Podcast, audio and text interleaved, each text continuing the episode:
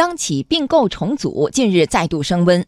发布会上，彭华岗说，国资委积极研究做好装备制造、船舶、化工等领域的企业战略性重组。继续来听报道。进入七月，央企重组又有新动作。造船业的两大巨头，被称为南北船的中船集团和中船重工确认合并。此外，中国保利集团与中国中丝集团实施重组，国资委监管的央企数量变为九十六家。发布会上，彭华岗介绍。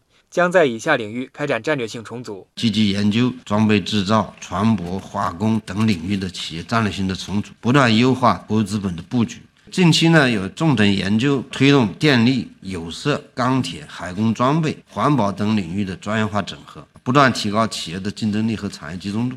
除了央企重组外，央企与地方国企重组也密集落地。六月初，中国宝武对马钢集团实施重组。此外，云南贵盐博业。锡业股份等地方国企计划与央企进行并购重组，实际控制人从地方国资委变更为国务院国资委。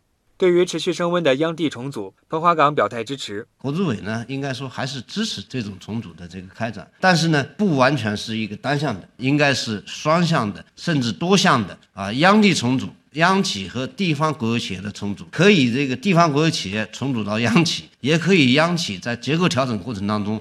把一些地方有优势的产业的这个企业重组到地方国有企业，也可以各类社会资本参与到这个重组过程当中去。当然，彭华岗也强调，企业重组只是第一步，下半年将对去年完成重组的企业开展专项督查，不仅要做到这个资本和资源和组织和，还要做到思想和战略和管理和，实现一加一大于二的重组效应。